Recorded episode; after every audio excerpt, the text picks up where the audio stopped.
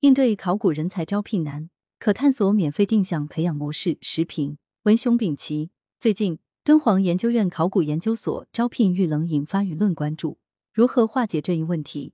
有专家建议采取订单培养方式。另据媒体报道，今年五月，山西省文物局等五部门联合印发的《文物全科人才免费定向培养实施办法》发布。未来五年，山西省将通过高考，面向全省一百一十七个县市区，定向培养六百位文物全科人才，委托山西大学培养。二零二二年招生计划为一百二十人，分为考古学和文物建筑两个方向，每个方向招六十人。学生入职后直接为事业编制。据了解，免费定向培养文物全科人才的举措，在全国尚属首例。免费定向培养并非什么新措施。如公费师范生计划、农村医学生计划，就属于免费定向培养，列入提前批招生。被录取的学生签服务承诺书，或和具体用人单位签订向培养协议。毕业后到承诺的地区或签协议的用人单位就业。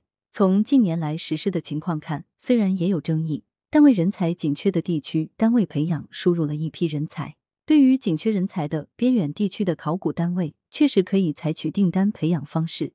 当然。订单培养终究只是阶段性措施，从根本上说，要吸引优秀人才，必须提升岗位自身的吸引力。今年敦煌研究院考古研究所的一个事业编制岗位的招聘，报名者仅五六人，最后竟还无一人应试，这引来舆论议论纷纷。为何在宇宙的尽头是考编的考编热背景下，考古事业编却遇冷？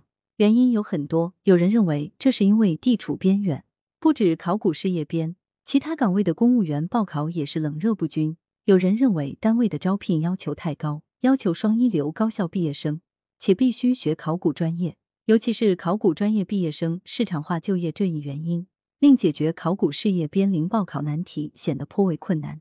即便增加考古专业招生，考古专业毕业生也可以不选择从事考古职业，即便选择考古职业，也会选择到大城市的文博单位。从当前情况看，边远地区事业单位能给出的薪酬待遇与考进名校考古专业的学生的就业期望是存在差距的。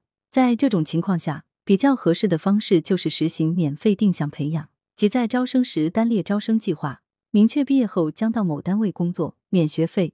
培养计划由高校与用人单位共同制定。实行定向培养有一个好处是，报考的学生明确知道自己未来的就业单位，就业单位参与大学教育。减少进入单位后的职业化过程，但也有缺点，即学生在选择该计划时，可能更在意被录取，而对未来的就业考虑不多。在求学期间可能改变想法。再就是，由于带有计划就业性质，实行定向培养的学生可能缺乏努力学习、提升就业竞争力的动力。基于此，本科定向培养计划可结合强基计划进行，重点考察学生的学科兴趣。招收有志于从事考古研究的学生攻读考古专业，在招生时可进一步增加高校校测成绩的权重，降低高考成绩的权重。也就是说，在招生中要注重考察学生的兴趣，而不是用单一分数标准进行录取。当然，从双向选择角度看，还是应该基于市场化就业，通过提高岗位本身的吸引力来解决人才招聘问题。一方面，用人单位要为传统岗位注入新的活力，树立新的职业形象。边远地区单位往往在招聘时会强调老一辈的奉献精神，这确实是宝贵的精神。但如果一味要求年轻人奉献，可能的结果就是没人来应聘。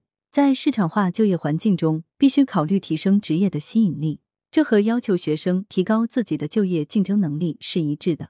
另一方面，要调整招聘标准，破除唯学历、唯名校招用人导向。关注人才的职业兴趣、职业素养和专业能力，要根据岗位对人才能力的要求，设置科学合理的条件。比如，在招聘考古人才时，有的单位要求研究生专业是考古的，本科专业也必须是考古，这就需要进行科学论证了。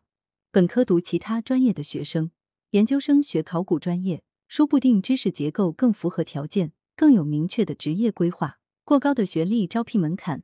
不但涉嫌学历歧视，也阻挡了想来应聘的求职者。作者是知名教育学者。